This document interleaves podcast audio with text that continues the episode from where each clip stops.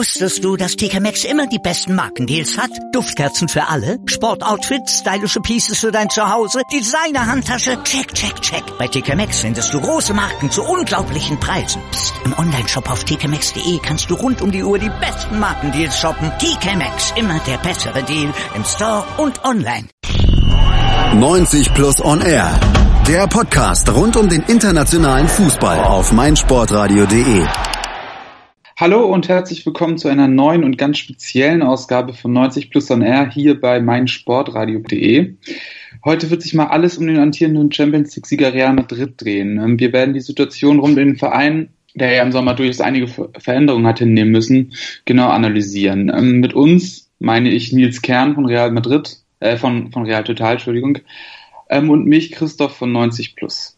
Ja, erstmal schön, dass du da bist, Nils. Freut mich sehr, dass du mit bist. Ähm, und wie geht's dir? Du warst ja zuletzt auch in Madrid vor Ort. Äh, moin Christoph erstmal. Real Madrid, Real Total, fast das gleiche, aber äh, nein, wir sind ja noch eigenständiges Magazin, nicht direkt von den Königlichen. Ja, ich bin äh, oft in Madrid, äh, gehe jetzt in meine dritte Saison hier in Spaniens wunderschöner Hauptstadt. Äh, entsprechend geht's mir gut. Bin gerade kurz wieder in Deutschland. Jetzt war ja Auswärtsspiel in Girona, da muss ich nicht immer dann noch vor Ort sein. Aber ja, äh, schon die Saisonvorbereitung, die Testspiele haben mir gezeigt, man, ich kann mich, man kann sich auf die neue Saison freuen und äh, das sieht vieles gut aus, auch wenn es ja viele große Themen gibt, die man besprechen kann. Aber ja, ich bin eigentlich positiv guter Dinge überall eingestellt. Du hast es schon angesprochen, ähm, es gibt wirklich einige Themen zu besprechen und das werden wir heute auch tun in aller Ausführlichkeit. Ähm, doch bevor wir auf die Themen der neuen Saison eingehen, dachte ich, gucken wir noch einmal kurz zurück in die letzte Saison. Die letzte Saison hat ja auch durchaus noch Gesprächsstoff zu bieten und wirft ja auch dann ja so einen kleinen Schatten voraus auf die neue Saison. Ähm, gibt es so zwei Seiten im Prinzip, die man betrachten kann. Einmal wirklich die grandiose Champions League Saison, die nicht immer einfach war, aber letztendlich mit dem Titel doch sein krönendes Ende gefunden hat. Und dann die Probleme in der Liga und auch im Pokal, also die schwache nationale Saison. Ähm, wie bewertest du das rückblickend? Ist es für dich eine erfolgreiche Saison gewesen oder ist da noch so ein fader Beigeschmack vom frühen Ausscheiden im Pokal und ja, Platz drei in der Liga ohne Chance auf den Titel?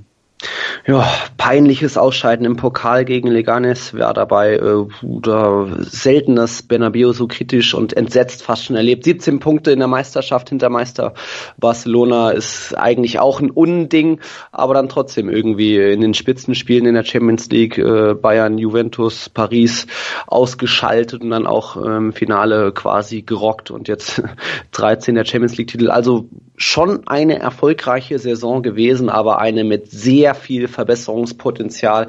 Das hat man eigentlich schon früh gesehen, äh, dass Leistungsträger oder wichtige Stützen aus der Double-Saison 16, 17 wie Morata, James Pepe, die da abgegeben wurden, weswegen dann man, man dann in der Liga ja, ein bisschen Federn und Punkte gelassen hat. Das war oft gegen kleine Gegner, kleine Mannschaften wie Betis Sevilla, die 1-0 in Bernabeu gewonnen haben. Damals beim Liga-Neuling Girona mit 1 zwei unter die Räder gekommen. Villarreal hat die Königlichen geschlagen. Und das waren alles so Spiele, wo man teilweise auch irgendwie 25 Chancen, Torgelegenheiten hatte, kein Ding reingemacht hat, aber dann der Gegner irgendwie eine seiner drei, vier, fünf Chancen äh, genutzt. Also da waren viele mentale Sachen, äh, viele ideenlose Angriffe, äh, nur Flanken aus dem Halbfeld, dann aber auch viele Anfälligkeiten defensiv, wo dann direkt Fehler, Fehler zu Gegentoren führten. Also viele Punkte, wo man gesehen hat, oh, da muss äh, man sich verbessern, auch hinsichtlich des Kaders, wo die zweite Reihe nicht so stark war wie noch in der Meistersaison 16, 17.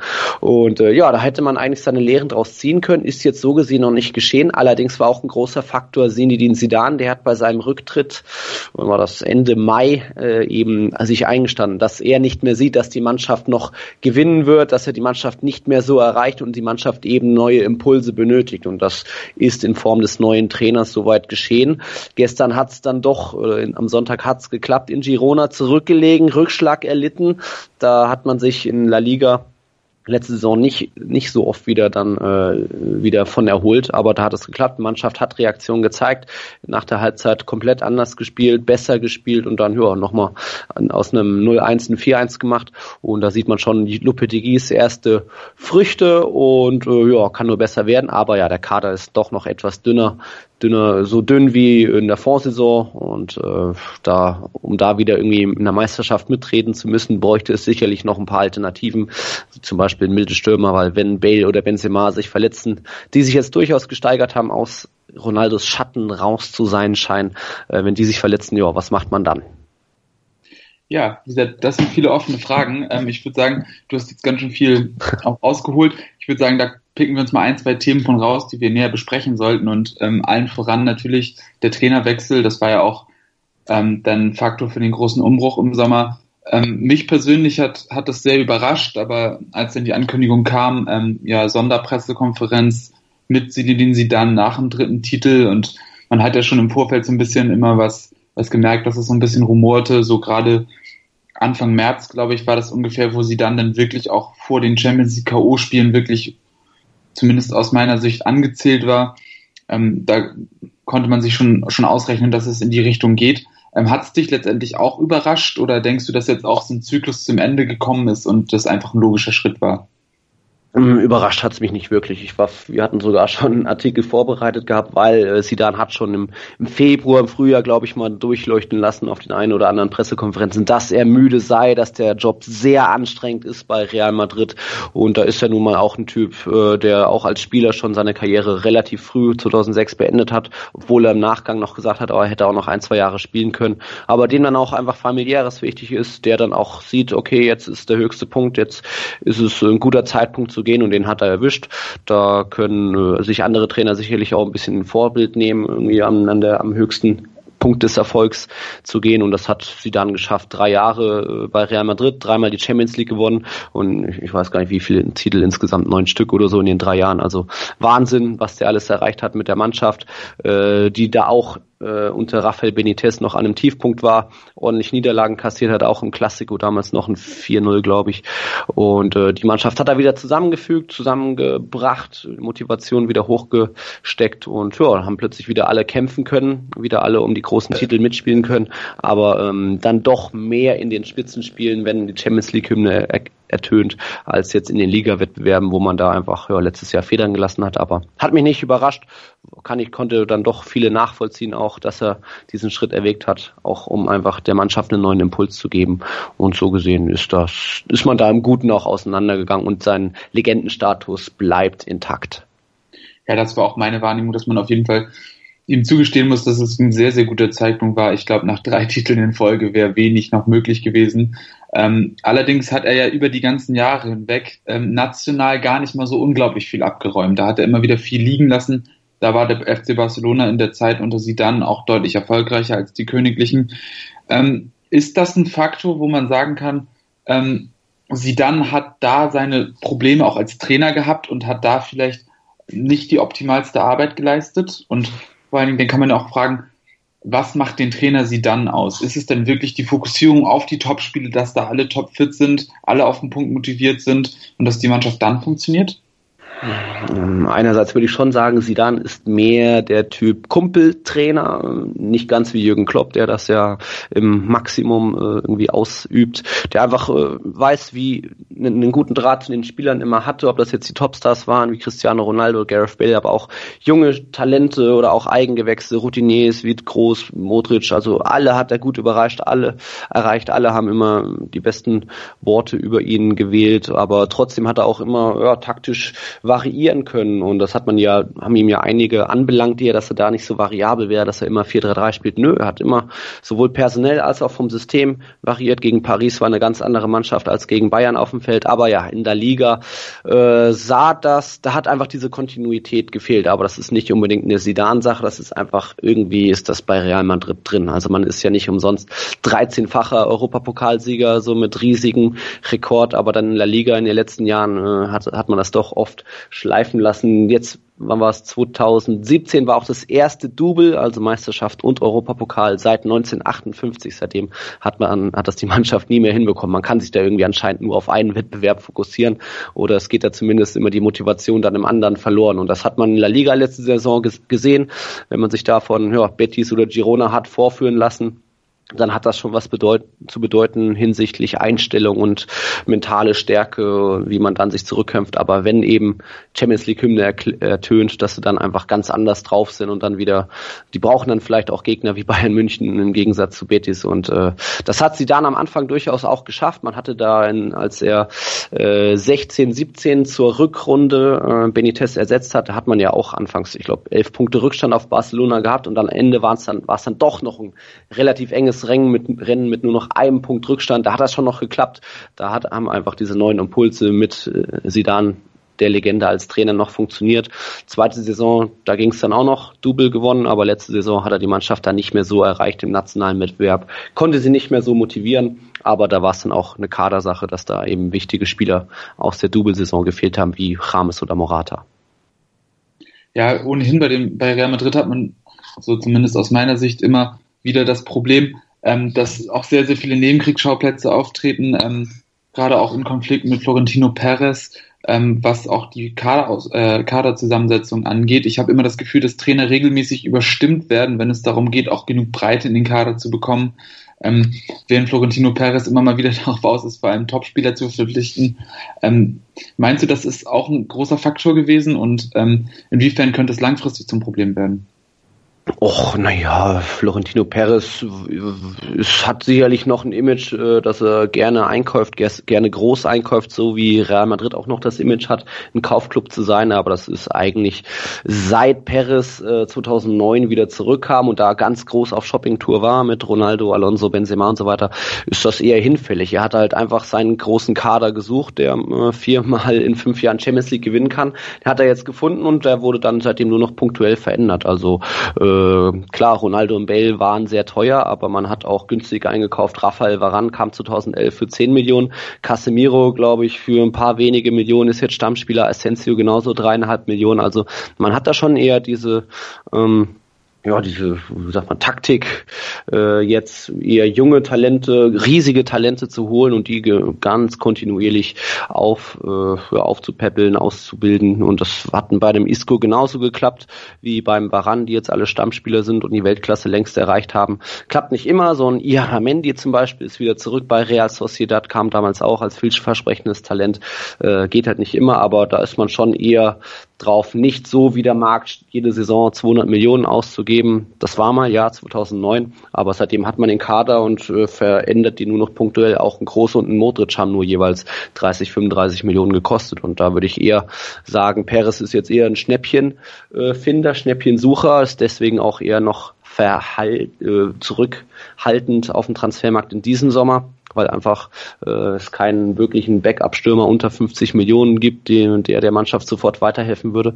Also ist das jetzt kein Problem, was man da mit Perez hat. Ähm, er hat seinen Kader und hat die großen Erfolge, ist jetzt Madrids zweiterfolgreichster Präsident in der Historie nach Santiago Bernabeu und äh, deswegen kann man ihm eigentlich wenig ankreiden, auch wenn das Fans gerne tun, weil er jetzt wieder so ähm, zurückhaltend ist auf dem Transfermarkt und auf lange Sicht klar.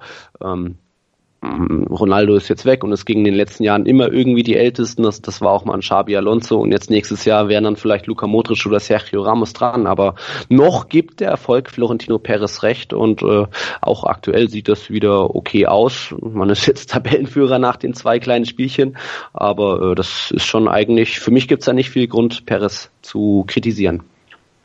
Okay, sehr gut. Also auf die Transfers kommen wir später auch nochmal kurz zu sprechen. Aber um das Thema des Trainerwechsels nochmal kurz abzuhandeln, kommen wir doch mal auf den neuen Trainer zu sprechen, Julen Lopetegui. Ähm, ein Mann, den man geholt hat von der spanischen Nationalmannschaft. Die Verpflichtung war ja seinerseits schon auch relativ kurios. Ähm, so kurz vor der WM, dann direkt mit der Entlassung bei der spanischen Nationalmannschaft. Das war alles so ein bisschen holprig. Ähm, er selbst ein Mann ohne besonders große Erfahrung im Clubfußball, hat für den FC Porto gearbeitet, so mittelmäßig erfolgreich, ähm, war sonst vor allem für den Verband tätig ähm, und war vor allem auch spanischer U21-Nationaltrainer, wovon er, glaube ich, jetzt auch noch durchaus zehrt. Ähm, ist er aus deiner Sicht der richtige Mann oder war er denn doch letztendlich nur die zweite oder dritte Wahl? Zweite oder dritte Wahl, das lässt sich schwierig beurteilen. Sicherlich gab es da äh, Kontakt zu verschiedenen Leuten. Äh, Allegri wurde angefragt von Juventus, angeblich auch äh, Hoffenheims Nagelsmann, aber das muss ja nicht bedeuten, dass der eine Prio 1 hatte oder Lopetegui nur Prio 3. Ähm, für mich ist es eine sehr gute Wahl. Äh, er kennt auch den Club, das ist auch immer wichtig, spricht die Sprache und so weiter, äh, auch Englisch, ähm, das ist immer sehr wichtig. Und äh, er ist nun mal der Mann für, was der Club jetzt aktuell brauchen können, könnte. Also keine Radikalkur, neuen Kader, neue Topstars, sondern sanfte Evolution. Und da ist er nun mal einerseits ein Jugendförderer, das hat er in Spanien zu 19 wie auch in der U21 gezeigt, auch in der Nationalmannschaft. Viele Matrilenen auch gefördert, Isco und Asensio sind da äh, ja durchaus nochmal, haben den nächsten Schritt unter Lopetegui gemacht. Und deswegen ist das sehr eine sehr gute Sache. Auch Marcos Llorente oder Dani Ceballos habe ich schon in den Testspielen eigentlich verbessert gesehen als noch unter Zinedine Zidane. Und äh, einfach dadurch, dass jetzt dieser Generationswechsel mehr und mehr fällig wird, äh, kann er das sanft antreiben und ist da durchaus für mich der richtige Mann, äh, während ein anderer vielleicht ja auf große Shoppingtour gegangen wäre, aber das ist nun mal nicht mehr so Real Madrid Sache, wo man einfach nicht mehr jede Marktentwicklung mitgehen will, um jetzt äh, auf Stechen und Brechen vielleicht in Icardi für 150 Millionen äh, zu holen, der sich dann vielleicht doch auch als äh, Flop entpuppt hätte. Also für mich, ich bin sehr zufrieden mit, mit dem Lopetegui, auch weil er schon weil man schon auf dem Platz sieht, dass sich da vieles verändert hat. So ein Pressing gab es unter Sidan nicht, wie er der Mannschaft wieder ähm, ja im Training auch so Spaßübungen beibringt oder wie, wie die Mannschaft Spaß im Training hat. Das sah ich unter Sidan jetzt auch nicht so oft, was keine Kritik ist, einfach nur Lopetegui macht da was anders und das macht er gut und deswegen ist er für mich aktuell der richtige Mann. Ja, ähm, du hast es schon angesprochen, gerade die jungen spanischen Spieler bekommen jetzt auch mehr Spielzeit. Ähm, ja, ich denke da gerade an, an Dani Ceballos, ähm, aber auch zum Beispiel Nachum äh, Fernandes, der aus meiner Sicht jetzt schon ein bisschen mehr Einsatzzeit bekommen hat und neuen Stellenwert sich erarbeitet hat. Ähm, meinst du, dass die spanischen Spieler jetzt wesentlich das neue Bild von Real Madrid prägen werden und auch sozusagen die neue Starrolle einnehmen können? Ich denke da an den Isco, der ja unter Lopetegui immer sehr, sehr gut funktioniert hat und auch ein Asensio. Das lässt sich jetzt noch nicht sagen. Es gibt da viele Fans, die auch meckern, er würde nur Spanier einsetzen, aber das ist einerseits kompletter Unfug. Äh, Luka Modric hat halt jetzt aktuell scheinbar immer noch Trainingsrückstand, war jetzt deswegen noch nicht in, äh, in den bisherigen Mini drei Pflichtspielen der Saison, es sind ja noch nicht viele, äh, war bisher nur auf der Bank. Äh, klar, so ein Dani Ceballos, der ist jetzt auch in der internen Rangordnung eins nach oben gerückt. Letzte Saison war er nur, weiß nicht, der fünfte zentrale Mittelfeldspieler, jetzt nur noch der vierte, also äh, Kovacic zu Chelsea verliehen deswegen rückt er eins vor. Federico Valverde, der Uruguayer, dadurch nimmt seine Rolle ein, wird dadurch vermutlich weniger zu Einsatzchancen kommen, aber Dani Ceballos hat das Potenzial, das schon bei der U21 EM damals gezeigt und äh, ist ein Riesentalent. Nacho Fernandes sowieso die Legende, also kein Madrid hat äh, wahrscheinlich die beste Innenverteidigung der Welt mit diesen drei Weltklasse-Männern. Jesus Vallejo da mal außen vor gelassen und Nacho einfach auch die Stärke, so polyvalent auf allen Positionen äh, in der Viererkette eingesetzt werden zu können. Äh, super Spieler Aber auch da Rafael Varan äh, hat man auch im Supercup-Finale noch Trainingsrückstand angemerkt, dass da war irgendwie an drei Gegentoren mehr oder weniger aktiv beteiligt mit seinen Fehlern.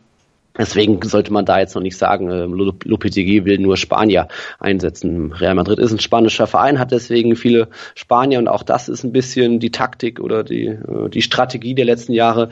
Eigengewächse hochziehen. Lucas Vazquez war genau, war unter Zinedine Zidane auch schon der Liebling wurde jetzt auch immer eingesetzt und äh, Borja Majoral scheint sich auch durchgesetzt zu haben gegen Rückkehrer Raúl de Thomas. Also äh, sieht jetzt noch so aus, als würden viele Spanier spielen, aber das wird sich auch wieder, äh, ja, wie, sagt, wie sagt man, akklimatisieren, wieder ein bisschen gleichziehen und da kommen dann auch andere wieder zum Einsatz. Also da noch ist das zu früh, da Fazit zu ziehen. Klar, Lopetegui äh, hat Isco bestimmt eine große Vorliebe für Isco und Asensio, aber das wird sich alles zeigen. Und jetzt zum Abschluss dieses Themenblocks nochmal, du hast es angesprochen, es ist noch alles recht früh, aber wir bei 90 Plus haben eine große Vorliebe für ähm, gewagte Prognosen. Ähm, und was denkst du, hat, hat Lopetegui eine große Zukunft bei Real Madrid oder ist er nur ein Übergangstrainer, bis ein sehr, sehr prominenter Trainer ihn ablösen wird und die neue Erfolgswelle mit sich bringen soll?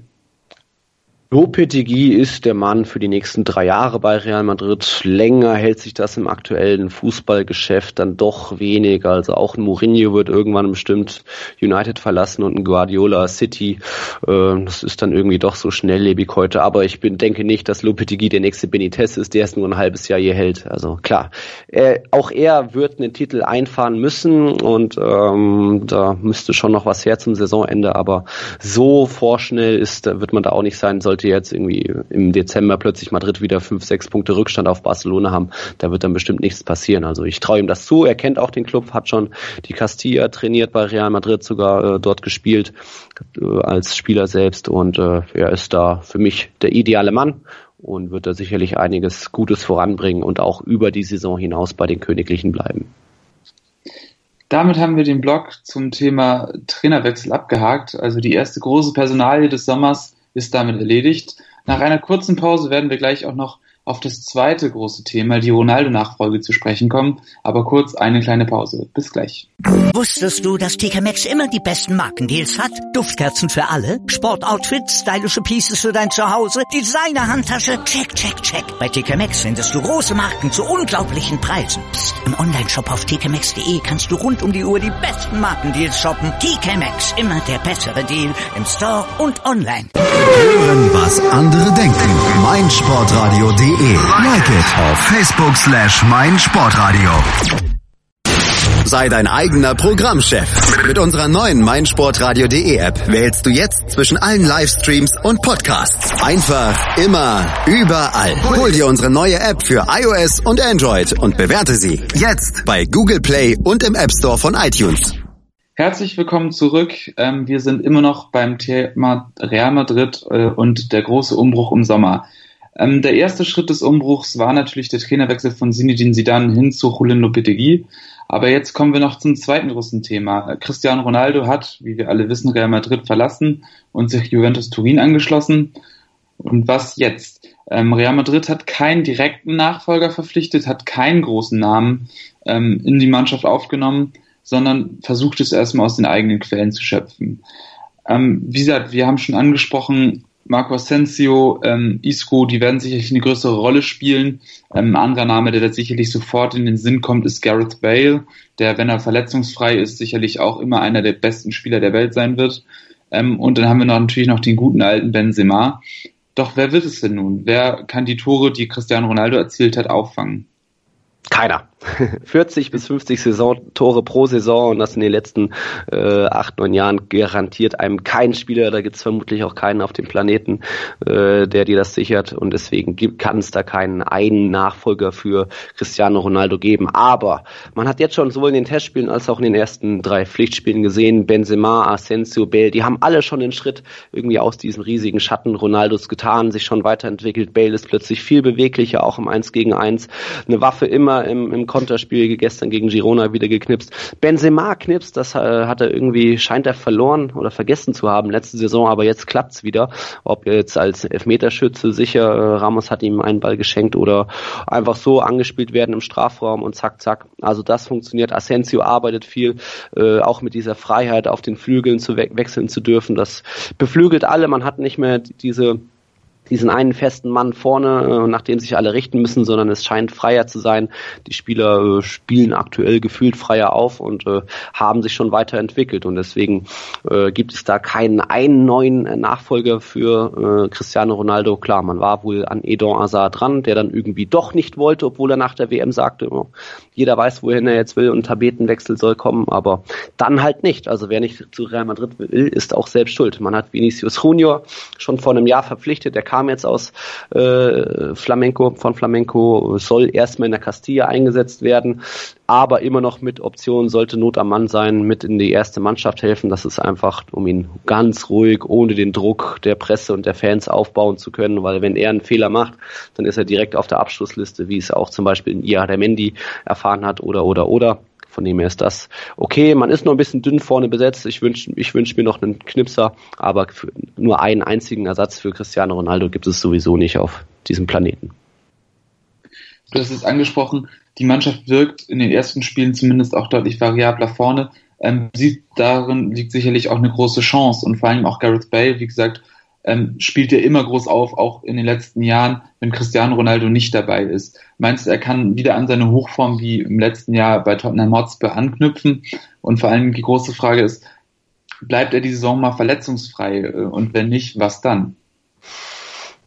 Ja, den Bale bei Tottenham wird es vielleicht nicht mehr so geben, der äh, ständig aus 40 Metern abzieht und äh, ständig auch noch ins Netz trifft. Aber der hat sich weiterentwickelt. Also vielleicht hat er aktuell das beste Kopfballspiel auf der Welt. Das hat er schon öfter bei Real Madrid gezeigt. Äh, wenn er seine Geschwindigkeit aufs Feld bringt, dann ist er auch nicht aufzuhalten. Und da hat auch Lopetegui schon angesetzt. Der weiß schon auch, wie man tiefstehende Gegner mehr und mehr rauslockt, um dann so Spieler wie schnelle Spieler wie Asensio oder Bale einzusetzen. Das sieht schon alles gut aus.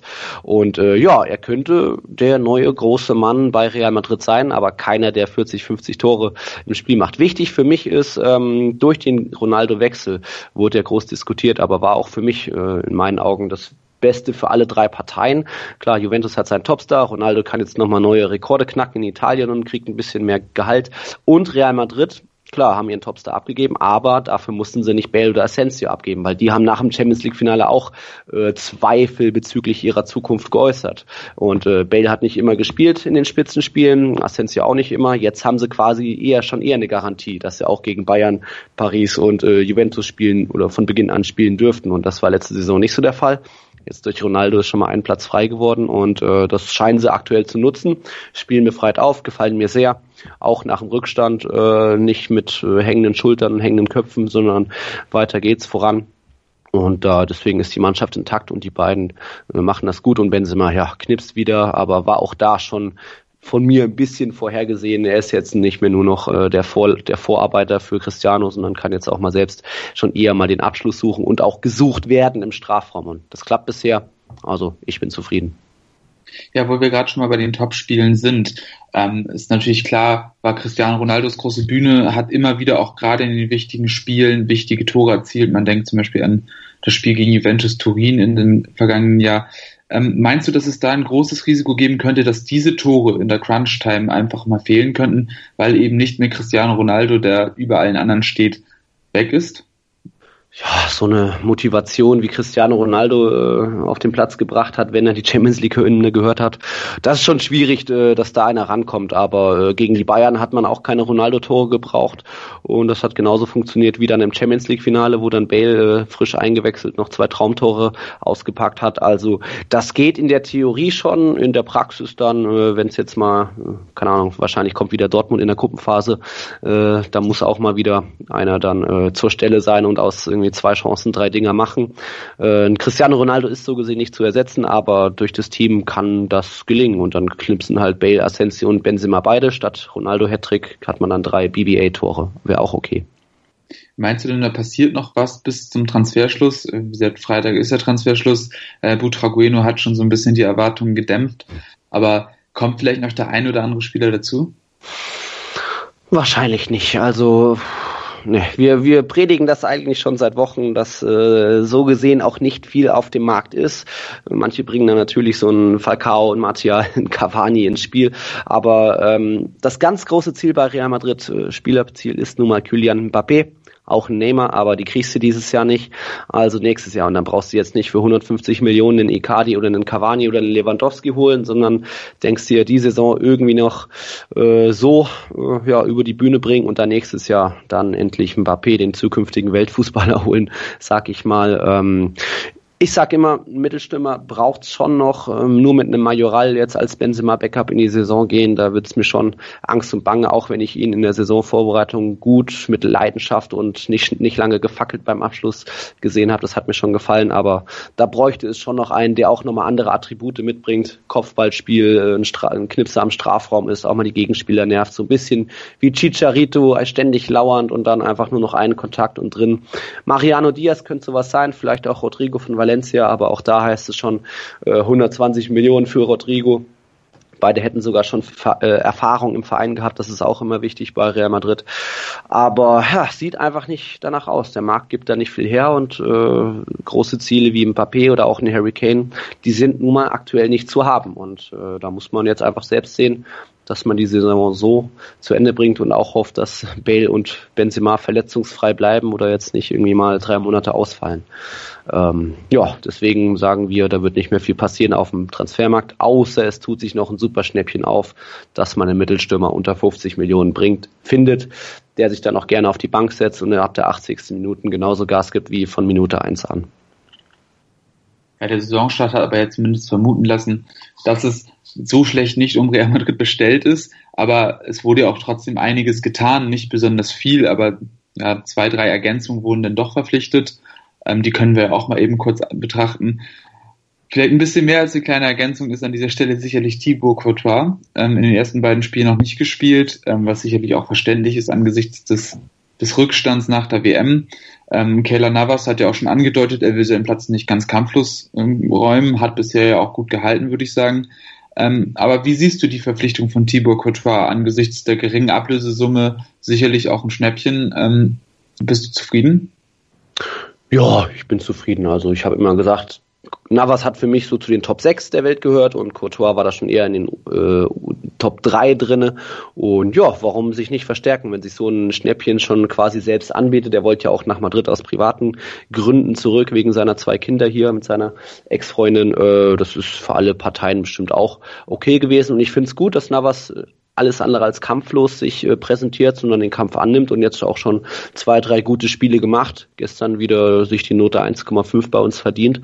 Ähm, klar, wird, ist in Spanien ein Riesenthema, gibt Riesengemecker auch bei unseren Lesern und Fans. Warum holt man sich einen 35 Millionen Mann, den besten Torhüter der WM und lässt ihn nicht spielen? Ja, der muss halt auch erstmal sehen, wie funktioniert ein Ramos, äh, wie kann ich den anspielen, wie spielt der mich an, äh, wo muss ich stehen? Also das muss erstmal kommen. Am Ende für hast du da, schenkst du dir einen Ball direkt ins eigene Netz und dann ist das Gemecker auch groß und Navas hat es aber auch genauso verdient zu spielen. Er zeigt jetzt, scheint jetzt auch nochmal sich gesteigert zu haben, nachdem er zum Beispiel gegen, was war das, gegen Juve Matuidi dann ein Tor geschenkt hat und so weiter. Ist schon auch immer für den Patzer gut, aber gibt keinen Torwart, der da ohne Patzer auskommt und äh, Lup, äh, Courtois wird seine Minuten kommen.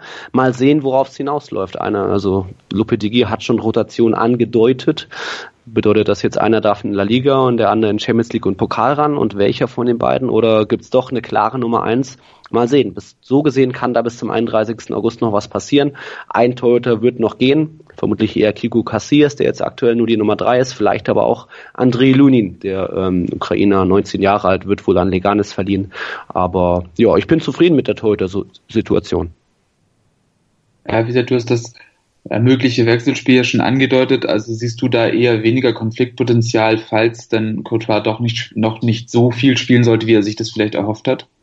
Ach, das Konfliktpotenzial kommt dann eher von Medien und Fans. Also ich, Navas ist ein menschlich astreiner Typ und hat auch äh, sein Verhältnis zu Kiko Cassia in den letzten drei Jahren war auch so gut, weil sie einfach sich so gut verstanden haben, im Training unterstützt haben. Da gab es dann nie Streitereien. Klar, jetzt hast du zwei nominelle Nummer eins Spieler, aber auch da wird man das so lösen, dass die beiden äh, freundschaftliche Rivalität auf den Platz legen und äh, klar, wenn dann einer mal doch mal irgendwie zwei, drei dicke Patzer raushaut, dann kann sich das schon wieder verändern mit der Situation, wer dann wo spielt. Aber so ist, äh, hat man die beiden Typen, die da nicht unbedingt so Streithähne sind, die das dann vielleicht auch öffentlich führen, sondern die einfach äh, den Wettbewerb im Training fortführen und dort dem Trainer zeigen, wer äh, der Beste ist und wer spielen will. Von dem her ist das eher ein Luxusproblem für Real Madrid. Wen nimmt Lopetegui diesmal? Und klar, da muss man Regeln finden. Du spielst da, du spielst da, aber im Training zeigt sich das und nicht irgendwie, wer was tweetet oder wer wem folgt. Ja, ein weiterer namhafter Neuzugang, ähm, Alvario Odriozola, ähm, neuer Rechtsverteidiger, Konkurrenz zu Dani Carvajal.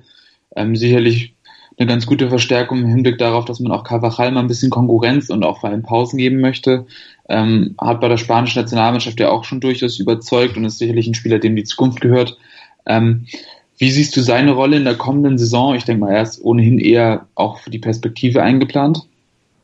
Ja, für die Perspektive. 22 Jahre alt ist jetzt kein Talent mehr, aber hat man dann doch gesehen. Letztes Jahr, ich hatte große Hoffnung in Achraf Hakimi, der jetzt in Dortmund ist, aber der hat das Vertrauen dann doch eher selten zurückzahlen können und äh, Cavachal da keinen Druck machen können. Cavachal dann selbst auch eine eher durchschnittliche Saison gespielt. Auch jetzt bisher die ersten zwei, drei Pflichtspiele, da war, hat, äh, steht Adriazzola noch bei null Minuten, auch leicht verletzt. Ähm, Cavachal jetzt auch noch keine Riesenspiele gemacht, also dem wird der Wettbewerb sehr gut tun. Und Zola hat auch seine Stärken, feilschneller Spieler, vielleicht offensiv noch mal ein bisschen stärker als jetzt Cavachal, so sah es zumindest bei den ein, zwei Testspielen aus, die er gespielt hat, äh, ein Mann für die Zukunft. Und äh, ja, Cavachal ja auch noch jung, äh, da muss man jetzt noch keinen Nachfolger unbedingt ihm vor die Nase setzen, aber es kann nur gut sein, auch mit seinen 26 Jahren der Cavachal äh, kann er da nochmal ja, unter Druck gesetzt werden, positiven Druck erfahren und dann selbst sich verbessern wieder. Ja, ähm, Odriozola kam ja, wie gesagt, für 30 Millionen von San Sebastian. Doch im Gegenzug ist ja quasi im Gegenzug etwas später äh, Theo Hernandez, der Bruder von Lucas Hernandez, ähm, zu Real Sociedad gegangen, auf Leihbasis nur ein Jahr, nachdem er für, glaube ich, 25 Millionen von Atletico Madrid geholt wurde. Ähm, Meinst du, der hat noch irgendwie eine Zukunft bei Real Madrid oder ist es jetzt nur, man parkt ihn ein Jahr da und dann läuft sich das so langsam aus? Och, der Theo hat schon eher noch eine Zukunft da. Im Gegensatz zu äh, Cavachal ist der Marcelo ja schon ein Stücken älter jetzt mit 30 Jahren und äh, Theo, ja, hat eine sehr schlechte Saison gespielt, bei uns die schlechteste Note bekommen, so aller Durchschnittsnoten von den Spielern bei Real Madrid. Aber ähm, ja, war einfach nicht mehr wiederzuerkennen, wie es noch bei Alaves war. Äh, sicherlich da auch andere Spiele. Alaves nicht so viele Ballbesitzphasen wie Real Madrid, aber das hätte er viel öfter, viel besser lösen können, statt immer nur mit dem Kopf durch die Wand und irgendwie mit seiner Körperhaltung, Arme hängen runter und hinterherrennen muss ich das jetzt. Also hat mir gar nicht gefallen. Jetzt bei Real Sociedad die ersten zwei Spieltage war okay aber ich glaube trotzdem noch, dass er ein Mann für die Zukunft sein kann. Ob er dann an Marcelo kommt so schnell keiner, aber er wäre dann durchaus ein Kandidat, der im nächsten Jahr zurückkommen könnte, um dann vielleicht nochmal Marcelo auch ein bisschen Druck zu machen, so wie es jetzt Zola bei Cavachal tut. Aber da muss er sich schon nochmal ordentlich steigern. Das war, die letzte Saison war für ihn zum Vergessen und weiß er auch selbst. Ja, jetzt ist natürlich so ein bisschen die Backup-Position auf links hinten frei. Gestern wurde Marcello aber zum Beispiel auch ausgewechselt, relativ früh zu seinem Überraschen. Ähm, dafür rückte Nacho Fernandes auf links. Ähm, meinst du, das wird jetzt so die Backup-Lösung sein für die kommende Saison, dass dann, dass dann eben äh, Nacho hinten links verteidigt an, anstelle von eben Theo, der im Zweifel den Backup gespielt hat? Ähm, oder meinst du, dass zum Beispiel auch nochmal ein Cohen Trau, dem ich aus meiner Sicht keine Zukunft einräumen würde, da nochmal auf seine Spielzeiten kommt? Nee, nee, nee, Fabio, die Sache ist durch. Also hält sich fit in Madrid seit Anfang August, aber da wird einfach nur ein neuer Club gesucht und äh, sein der Ex-Leih-Club Sporting Lissabon so, ist bestimmt wieder interessiert, aber Madrid pocht natürlich nochmal darauf, vielleicht ein bisschen Geld nochmal mit ihm zu machen. Kam 2011 auch für 30 Millionen und jetzt schon, weiß nicht, das dritte Mal verliehen. Also Vertrag läuft nächstes Jahr aus, da will man gucken, wenn man noch 5 Millionen für ihn klickt, wunderbar. Ansonsten wird er halt am 31. August um 11 Uhr abends dann doch nochmal verliehen, wahrscheinlich nach Lissabon. Coentrao ist durch, äh, Nacho Fernandes wäre nicht das erste Mal, dass ein Links- oder Rechtsverteidiger macht, überall aushilft, das ist einfach Weltklasse, ich liebe den Mann. Aber dann eher, Lopetegui hat auch angekündigt, dass äh, Sergio Reguilon aus der Castilla ähm, da ab und zu mit hochgezogen wird. Auch junger Mann äh, aus der zweiten Mannschaft hat es in der Saisonvorbereitung gut gemacht. Und ja, wenn dann auch Nacho vielleicht noch ein Wehwehchen hat oder innen aushelfen muss, weil Vallejo wieder verletzt ist, dann kann man auch mal einen Reguilon mit dazu nehmen, vor allem im Pokal. Also Marcelo wird da auch seine Pausen bekommen man soll sich da mal nicht so anstellen wie gestern, wo er ja fast ein bisschen gemeckert hat oder zumindest mich mal überrascht Stunk angesetzt hat. Er wollte durchspielen, äh, dass er da nach 60 Minuten mal runter musste. Also da mal ganz ruhig bleiben. Ja, ansonsten hat sich auf der Abgangsseite ja nicht so wahnsinnig viel getan. Wie du hast es angesprochen, Hakimi ist nach Dortmund gewechselt auf Leihbasis. Ähm, auch auf Leihbasis äh, Raúl de Thomas wieder zurück zu Rayo Vallecano, wo er in der Vorsaison wirklich sehr, sehr gut getroffen hat, muss man ja sagen. Ansonsten namhaft ist er eigentlich nur sonst bei den Abgängen noch Kovacic. Ähm, mir persönlich hat er eigentlich immer ganz gut gefallen. Ähm, gerade in den Spielen gegen Barcelona habe ich ihn einige Male sehr, sehr stark gesehen, wo er dann auch immer wieder sich an Messi gekettet hat und den auch schon ganz gut bearbeitet hat. Ähm, ist das ein Abgang, der dir irgendwie wehtut oder ähm, denkst du, dass es mit Ceballos gleichmäßig ähm, dann aufgefangen werden kann, sodass es nicht weiter auffällt? Mm, tut schon weh, da sind auch Ceballos und Kovacic dann doch eher unterschiedliche Spieler. Klar, beide können den Ball aus dem Mittelfeld eher sogar noch aus dem eigenen Spieldrittel, dem ersten Spieldrittel, nach vorne tragen, aber Ceballos sehe ich dann doch noch ein bisschen torgefährlicher. Andererseits ist Kovacic da körperlich stärker und den kann man da auch wunderbar als Manndecker einsetzen. Also es hat auch ein Sergio Ramos oft gelobt. Die Drecksarbeit, die der Kovacic da immer erledigt hat, die wurde dann doch zu selten gelobt von äh, Medien und so weiter. Äh, dass er geht, 24 Jahre Jahre ist schade, aber hat halt gesagt, nach drei Jahren, wo er kein Stammspieler war, will er doch nochmal irgendwo ein bisschen geforderter sein, ein bisschen häufiger eingesetzt. Finde ich schade, auch so persönlich für von ihm, weil er hat trotzdem in Spitzenspielen gespielt, ob das ein Klassiko war oder äh, gegen Paris war er in der Startelf. Also weiß nicht, was es da groß zu meckern gab. Er ist nun mal der Mann der Zukunft. Luka Modric jetzt mit seinen 32 Jahren ist wahrscheinlich der Kandidat, der der nächstes Jahr geht. Und dann wäre Kovacic da. Wahrscheinlich holt man ihn auch zurück, aber da soll sich Chelsea wohl auch ein kleines Schlupfloch geholt haben. Und äh, so wie, wie ich Kovacic als Spieler kenne, wird Chelsea einiges dafür tun, ihn halten zu wollen und den Spieler zu überzeugen. Ähm, ihm gehört die Zukunft mit seinen 24 Jahren und äh, da gab es eigentlich spielerisch gab es da nicht viel zu meckern in meinen Augen, was er im weißen Trikot gezeigt hat. Aber er wollte halt jetzt unbedingt gehen, kreide ich ihm menschlich ein bisschen an, dass er da nicht so die Geduld hat, noch noch mal ein Jahr sich vielleicht hinter Modric einzuordnen. Aber naja, mal sehen, was die Zukunft bringt. Ja, dann kommen wir zum Abschluss des Transferblocks nochmal auf die beiden Youngster zu sprechen. Ähm, zum einen Vinicius Junior, der dieses Jahr gekommen ist, und dann können wir auch schon mal noch ein bisschen weiter vorausblicken. Ähm, Rodrigo, ähm, der vom FC Santos kommen soll. Ähm, wie siehst du diese beiden Transfers? Beide sehr teuer, denn auch sehr kostspielig. Ähm, meinst du, das lohnt sich schon, so viel Geld so früh in, in so junge Spieler zu investieren? Ja, das ist die große Frage, die schwierige Frage. Äh, Rodrigo 17 Jahre, Vinicius jetzt gerade erst 18 geworden und dank der Volljährigkeit jetzt schon bei Real Madrid. Äh, sind Wundertüten. Ich, was ich so bisher an Highlight-Videos gesehen habe von beiden aus Brasilien war okay, aber hat mich jetzt auch nicht umgehauen. Also da war, gab es von Neymar dann doch ein bisschen mehr aufregendere Szenen. Allerdings hat mich Vinicius dafür umso mehr im Training äh, überrascht. Also mit seiner Schnelligkeit, seinem Dribblingsauge für die Mitspieler. Das war schon gut, wie er sich auch schon sehr schnell, sehr früh mit Karim Benzema verstanden hat. Das äh, hat mich dann doch äh, ja, guter Dinge gestimmt. Kann bei Rodrigo genau sein, der eher dann nochmal als Mittelstürmer funktioniert. Also auch da sicherlich noch ein bisschen die, die Rück, ähm, Zurückhaltung der Königlichen bei dieser Position auf dem Transfermarkt, weil man Rodrigo nächstes Jahr holen könnte, aber uh, das ist alles Zukunftsmalerei. Muss ich zeigen, da gibt's viele kritische Stimmen, aber äh, ich habe Vinicius bisher gut gesehen in Testspielen als auch im Training und jetzt soll er halt erstmal in Ruhe und in einem friedlichen Klima der Castilla aufgebaut werden. Auch die Mannschaft muss er erst noch kennenlernen. Das sah am Sonntag, Sonntagmittag hat er direkt 74 Minuten gespielt.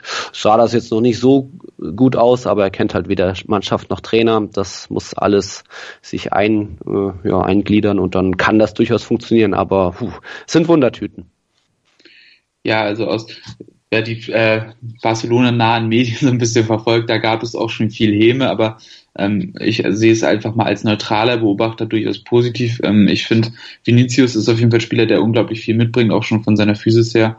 Ähm, das finde ich schon für so einen jungen Spieler sehr beeindruckend, gerade was sein Tempo anbetrifft. Ähm, aber wir werden sehen. Ähm, beenden wir an dieser Stelle, weil es auch schon ziemlich lang wird, gerade mal kurz den Transferblock. Ähm, wir kommen gleich nochmal auf die neue Saison zu sprechen. Kurz vorher machen wir noch eine Pause, aber wir sind dann auch gleich zurück. Motorsport auf meinsportradio.de wird dir präsentiert von motorsporttotal.com. Mein Lieblingspodcast auf meinsportradio.de.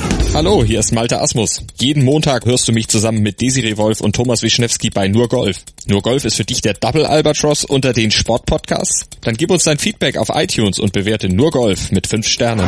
Dir gefällt, was du hörst? Dann rezensiere unsere Sendungen jetzt auf iTunes und gib ihnen 5 Sterne. Wir sind wieder zurück. Wir kommen gleich mal zum letzten Block unseres großen Real Madrid Specials. Ähm, es geht jetzt um die kommende Saison, beziehungsweise die bereits laufende Saison. Und dann blicken wir mal ein bisschen voraus. Ähm, der Start jetzt ähm, mutet ja schon mal ganz gut an. Zwei Siege aus zwei Spielen, ähm, die vorübergehende Tabellenführung vor dem FC Barcelona, der aber auch beide Spiele gewonnen hat. Doch der Supercup lag vielleicht einigen Fans ein bisschen schwer im Magen, ähm, der europäische Supercup wohlgemerkt, ähm, wo man dann in der Verlängerung sich ja, Atletico Madrid geschlagen geben musste, ähm, das seinerseits auch wirklich tolle Tore erzielte und einen sehr guten Eindruck vermittelt hat, was es wiederum aber in der Liga nicht bestätigen konnte. Wie blickst du auf die Saison voraus und ähm, wie siehst du so die ersten Eindrücke der Saison? Ja, einerseits so negativ war die Stimmung nach dem Supercup-Finale auch nicht. Das hätte auch ganz anders ausgehen können. Trotzdem muss man da Atletico äh, gratulieren zu einem tollen Spiel, wieder mit großem Einsatz und hoher Effektivität da äh, ja, die, die Tore erzielt. Bei Madrid, Madrid ging diese Effektivität ein bisschen ab und dann auch hat auch die Luft gefehlt. Da äh, in der Verlängerung, die hatte irgendwie, war China Atletico ein bisschen fitter, aber da gab es äh, keine große Kritik.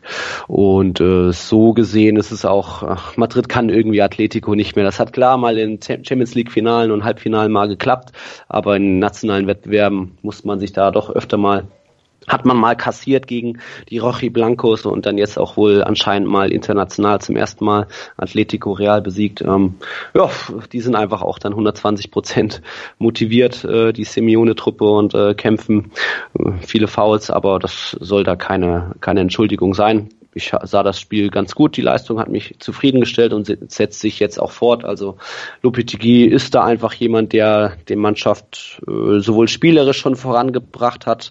Da gab es dann unter Sidan in den in der Liga doch oft nur so ideenlose Flanken aus dem Halbfeld und irgendwie Hauptsache Ronaldo, der wird schon was mit anfangen. Das war oft ideenlos, vor allem gegen tiefstehende, kämpfende Gegner. Und das hat man jetzt schon zweimal gut gelöst gegen Getafe, die glaube ich 25 Mal gefault haben bei Real 2-0-Sieg und auch gestern Girona sehr unangenehm, auch mit den Fans im Rücken.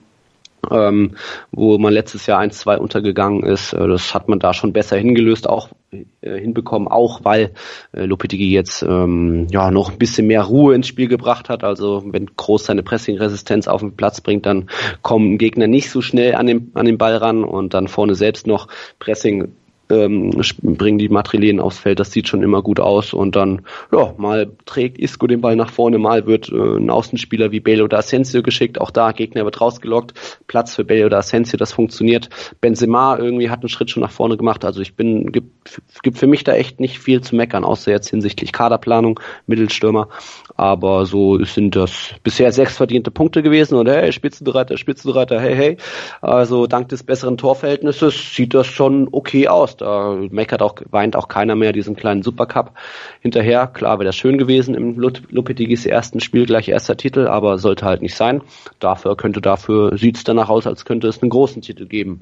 Ob jetzt Liga oder wen anders, mal abwarten, aber ich bin wie immer zufrieden ja, du hast es schon angesprochen, die ersten Spiele. Ähm, wir haben viel über, über den Vorwärtsgang gesprochen, aber hinten jetzt gerade gegen Girona auch wieder ein bisschen wackelig. Ähm, beim Gegentor aus meiner Sicht ein bisschen einfach.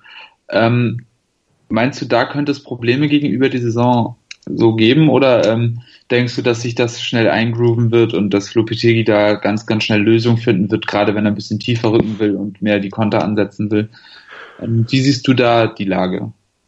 Ja, da kann es natürlich Probleme geben und das war schon auch in den letzten Jahren immer wieder abzusehen, wenn da Marcelo oder Ramos mal einen Aussetzer haben und äh, das haben sie dann doch oft, dann ist es, führt es sehr schnell zu einem Gegentor und gestern Marcelo, naja, das Kopfballduell muss er an der Mittellinie nicht direkt gewinnen, aber Ramos rückt raus, wird überspielt, relativ einfach und dann, ja, so ein Gegenspieler, wenn der irgendwie nur noch Navas vor sich sieht, der ist dann auch bei 100 Prozent und will das unbedingt machen und diesen, das ist dann immer dieser, diese kleine Sensation, also ohne Gegentor geht's selten bei Real Madrid und klar, diese Defensivfehler muss Lopetegui, muss die Mannschaft irgendwie ausmerzen, aber das ist dann auch was, wo Lopetegui gar nicht so ansetzen kann. Also da müssen einfach Marcelo, Ramos und Co. immer konzentriert sein und ähm, ja, andere fordern da Transfers nochmal in der Defensive, aber willst du jetzt einen Varan, Ramos, Marcelo oder so auf die Bank setzen, das ist irgendwie auch nicht denkbar und von dem her muss da Mannschaften Lopetegui schauen, dass es so wenig Fehler wie möglich sind, weil Fehler führen meistens zu Gegentoren bei Real Madrid, äh, während die Königlichen selbst 15 Chancen für vier Tore brauchen, ist es bei Girona sah das schon anders aus und das sah bei anderen Mannschaften auch schon immer so aus. Kann ein Problem werden, aber solange BBA vorne funktionieren und immer noch einmal mehr treffen, ist das, kann ich auch damit leben, wenn die Mannschaft am Ende 120 Tore, aber 100 Gegentore hat. Ja, aber man sagt ja eigentlich auch immer so schön, die Offensive gewinnt Spiele, die Defensive gewinnt Meisterschaften. Ähm, und du wolltest dich eben noch nicht so, so richtig festlegen, ob es, beziehungsweise was für ein Titel es wird. Ich will dich jetzt aber mal gerne ein bisschen festnageln darauf. Meinst du, es kann mal wieder was werden mit der Meisterschaft oder geht der Titel doch dann wieder ja, an die Küste, an den FC Barcelona? Och, ja, Liga ist natürlich drin, also Karten neu gemischt und äh, sieht ja aktuell gut aus.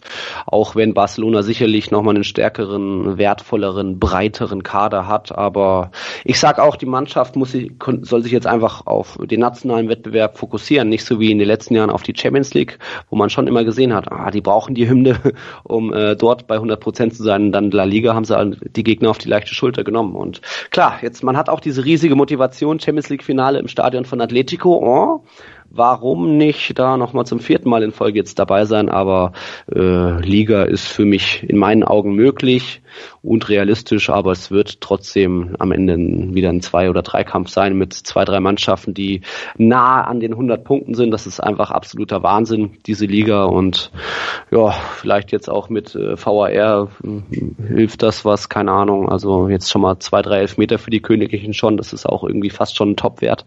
Ähm, vielleicht bringt, äh, ist das was Besseres. Aber ja, Liga wäre ich einverstanden mit und äh, sehe ich auch realistisch.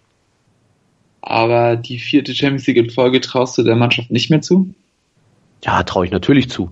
Ähm, das ist dann aber wieder doch oft eher eine Glückssache. Da brauchst äh, braucht nicht nur die Mannschaft einen guten Tag und äh, die Bayern haben es letztes Jahr verloren und äh, das war gar nicht so unbedingt Madrids Sache, dass sie da äh, dann weitergekommen sind. Äh, das liegt nicht nur an der Mannschaft oder am Trainer, dass man da äh, durchmarschiert. Also da sind auch schon gute Mannschaften ausgeschieden. Barcelona war sicherlich auch einer der dicken Favoriten letztes Jahr und dann hat Rom plötzlich noch das Wunder geschafft.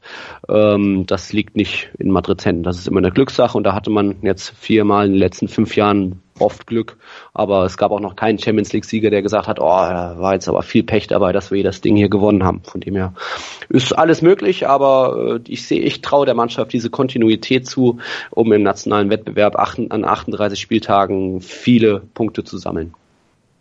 Das ist doch ein schönes Schlusswort. Ähm, ja, du traust der Mannschaft viel zu, siehst Lopetegi sehr ja, positiv entgegen und äh, freust dich offenbar sehr auf die neue Mannschaft. Ähm, ja, hast du noch irgendwelche letzten Worte, die du kurz loswerden möchtest, was du in den bisherigen, ich glaube, 50 Minuten noch nicht geschafft hast? Och, ich glaube, ich habe alles gesagt. Mittelstürmer wäre schön, Lupedigi traue ich alles zu. Äh, die Fans sollten ab und zu noch ein bisschen geduldiger sein. Also jetzt immer zu meckern, Modric, Varan, Courtois auf der Bank und äh, kein Transfer. Klar, nicht alles ist perfekt, aber der, Mann, der Erfolg gibt der Mannschaft, gibt Perez, äh, spricht ihnen zu in den letzten Jahren und äh, ja, bisher fährt man da auch gut. Sechs Punkte aus zwei Spielen ist natürlich noch nicht, kann man auch keine Diagnose machen, aber ich bin echt zufrieden. Also Mittelstürmer würde ich mich noch freuen, aber wenn nicht, dann nicht. Und dann werden wir sehen, wie es in zehn Monaten aussieht, wer dann noch auf Platz eins in La Liga ist.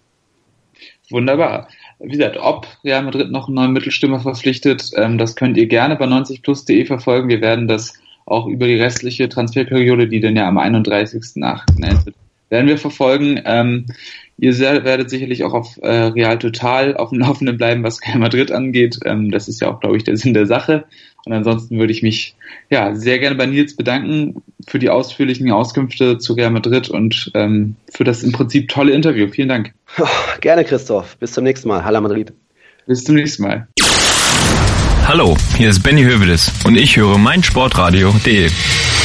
Hören, was andere denken auf meinsportradio.de. Ich habe mich natürlich schockverliebt, weil die war wirklich ganz, ganz klein. So begann die Mensch-Hund-Beziehung zwischen Christina und Tierschutzhund Frieda. Und wie es danach, nach dem ersten Moment der Verliebtheit, so weiterging und welche Klippen es danach zu umschiffen galt, das hört ihr in der neuen Ausgabe von Iswas Dog, dem Podcast für harmonische Mensch-Hund-Beziehungen. Iswas Dog? Mit Malte Asmus. Überall, wo es Podcasts gibt.